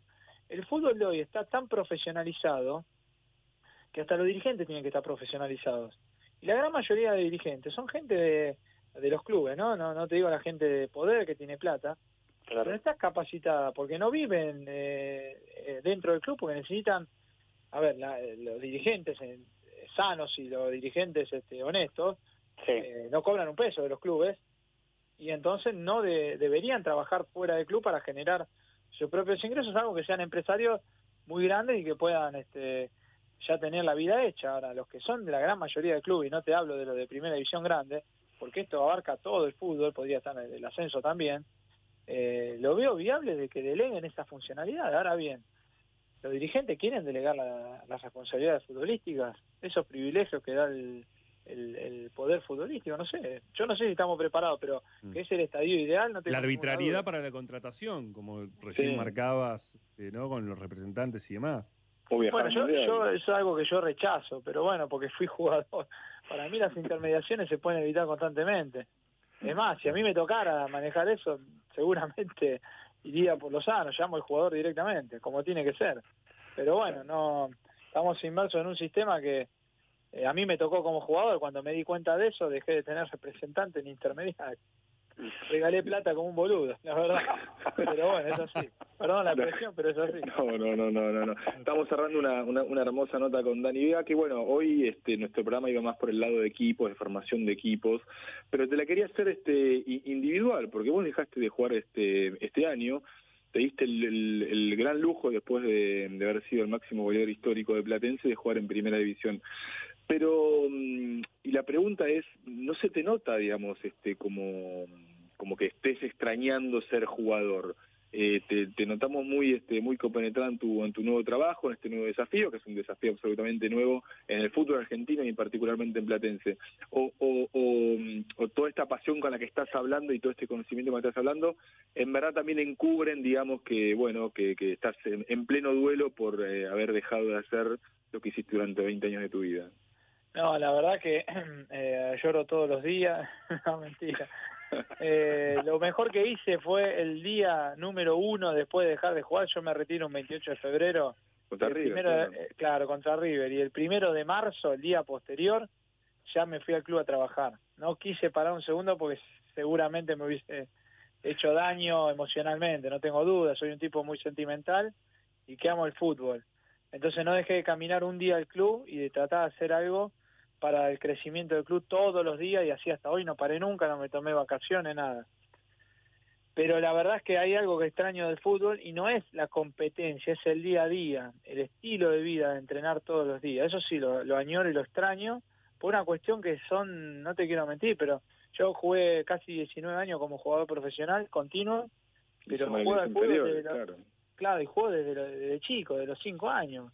Mm. Entonces, eso sí se extraña el vestuario se extraña, el, las rutinas se extraña, pero no, no, no añoro volver a competir, al contrario, yo sé que mi lugar y, y este y me estadio dentro de una cancha competitiva llegó a lo máximo en el que yo podía dar y que yo me había propuesto, pues también soy un tipo sensato y coherente, no no no, no soy un tipo que, que vaya más allá de lo que me da eh, digamos mis propias capacidades, sabía muy bien hasta dónde estaba y hasta dónde podía llegar.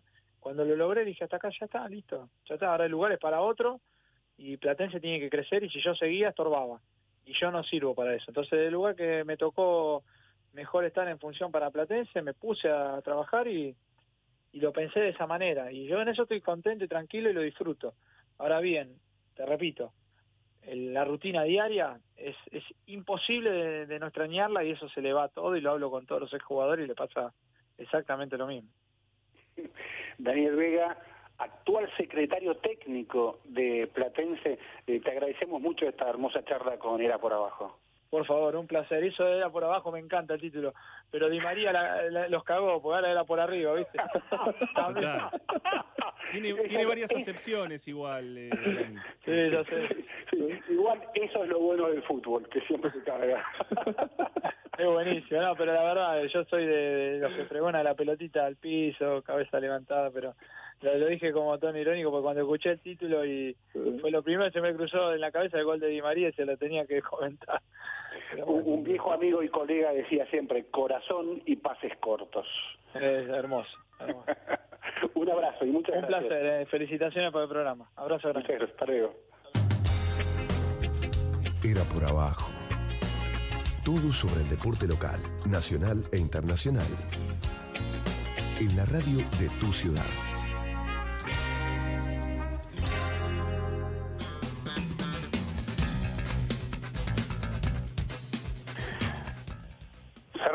Estimados, eh, era por abajo después de esta hermosa charla con Daniel Vega, este, y esta idea de cómo se forman equipos, eh, y, les recomiendo a las minutos antes de las 7 de la mañana, si quieren ver un equipo, eh, están los Pumas jugando contra los All Blacks. Ojalá le vaya bien a los Pumas, por supuesto, pero los All Blacks son un, exactamente un equipo. Buenas noches, Alejandro Wall y Andrés Burgo. Hasta el viernes próximo. Y les mandamos un abrazo a Sebastián González y a Eduardo Mudo Gutiérrez en la operación técnica, a Santi Salton, un abrazo enorme a nuestro amigo Mauro Suárez, a Rodrigo Calegari, eh, y bueno, nos vemos el viernes que viene. Hasta el viernes. Abrazos.